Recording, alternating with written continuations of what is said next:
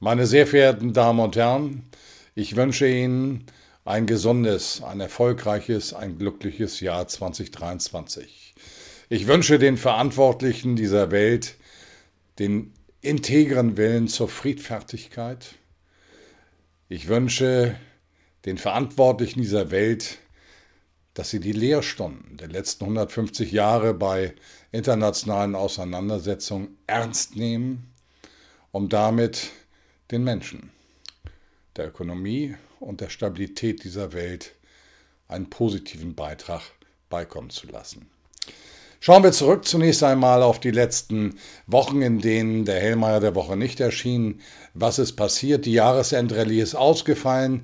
Was waren Hintergründe? Sie hingen zusammen einerseits mit der Ukraine-Krise, wo sich keine Entspannung abzeichnet, und auf der anderen Seite hing es zusammen mit einer Zinsversteifung am Kapitalmarkt in Europa und in den USA. Und der letzte Hellmeyer-Report kam heraus am 16. Dezember. Da lag die Rendite zehnjähriger Bundesanleihen bei 2,48 Prozent.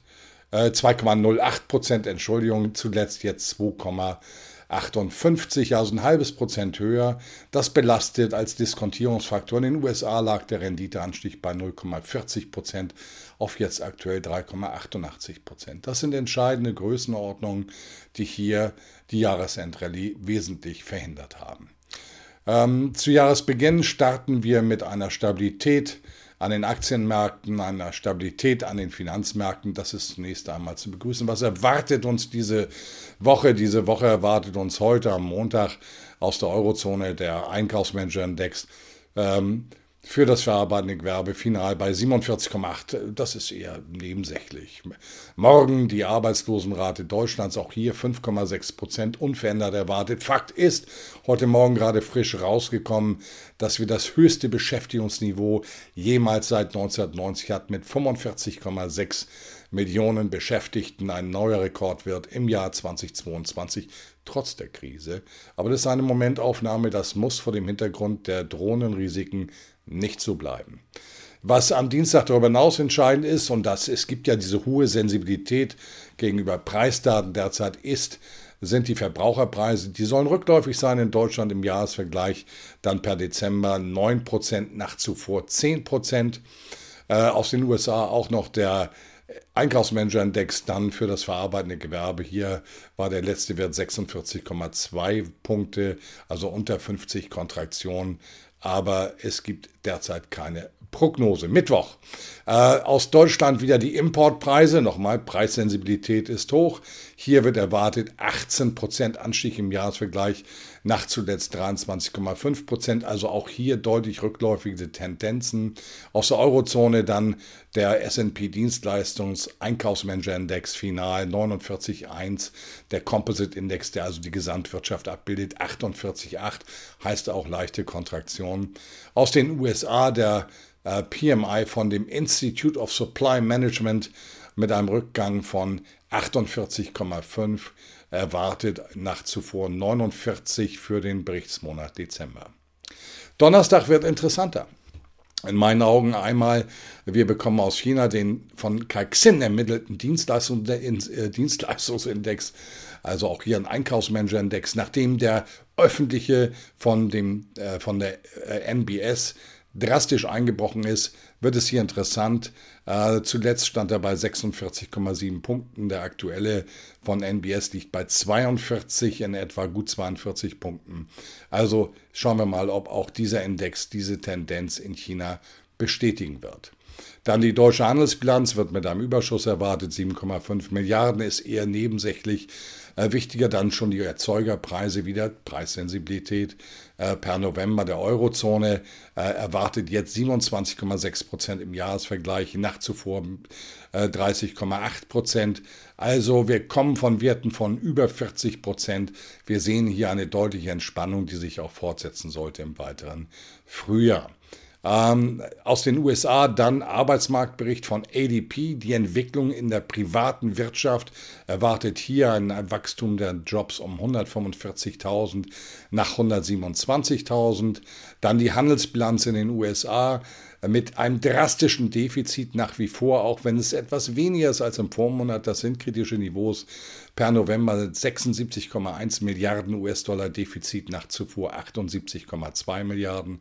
Dann der S&P Dienstleistungs-Einkaufsmanager-Index äh, zuletzt bei 44,4 Punkten. Auch hier keine Prognose erhältlich.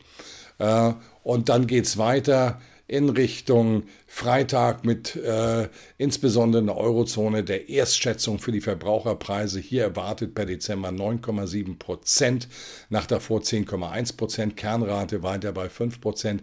Also äh, leichte Entspannung, das ist immer noch, sind immer noch kritische Niveaus, aber es ist eine leichte Entspannung.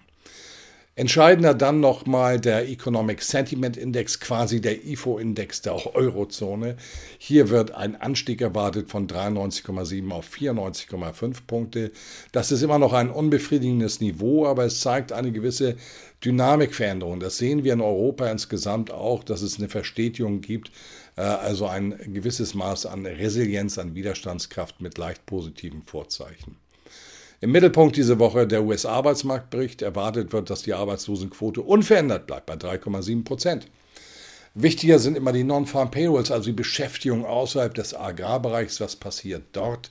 Hier wird erwartet ein Anstieg um 200.000 Jobs, nach davor 263.000. Und jetzt werden Sie sagen, oh, das ist ja ein riesiger Unterschied zu dem Pendant von ADP, die ja deutlich geringere Werte haben.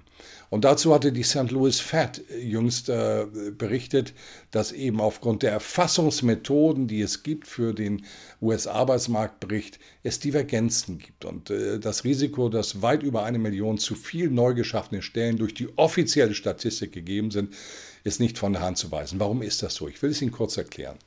Äh, es, sind, äh, es werden immer nur kleine Umfragen gemacht. Das ist also anders als bei uns, wo es auf den auf eine Person genau runterzubrechen ist, Umfragen gemacht und dann wird aufgrund der, der Daten der jüngsten Jahre das Ganze extrapoliert. Und immer dann, wenn wir Wenden am Arbeitsmarkt haben, dann haben wir hier Fehlbewertungen oder Fehlberechnungen, weil eben diese veränderte Dynamik nicht in den Erfahrungswerten der letzten Jahre enthalten sind. Also das Risiko, dass wir äh, bei den Non-Farm Payrolls ein Overreporting haben, wie man im Englischen zu sagen pflicht, ist erheblich. Äh, dann kommt noch in den USA der Dienstleistungsindex vom Institute of Supply Management. Und jetzt haben wir eine zweite Divergenz. In den USA, ich hatte gesagt, der SP äh, lag zuletzt bei 44,4, der von, also deutliche Kontraktion in dem Sektor. Der vom Institute of Supply Management dagegen lag im letzten Berichtsmonat bei 56,5. Das ist also solides Wachstum.